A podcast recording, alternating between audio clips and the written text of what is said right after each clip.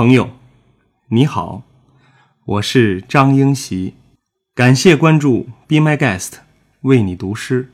今天我为你读的是诗人王昌耀的作品《一片芳草》。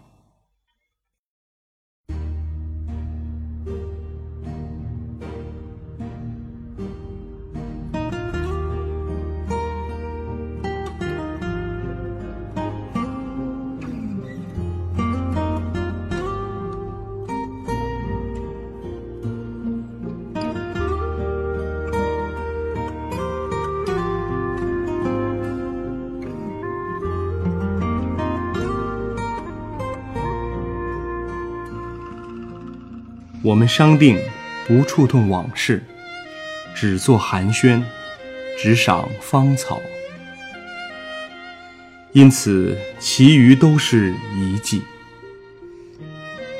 时光不再变作花粉，飞蛾不必点燃烛泪。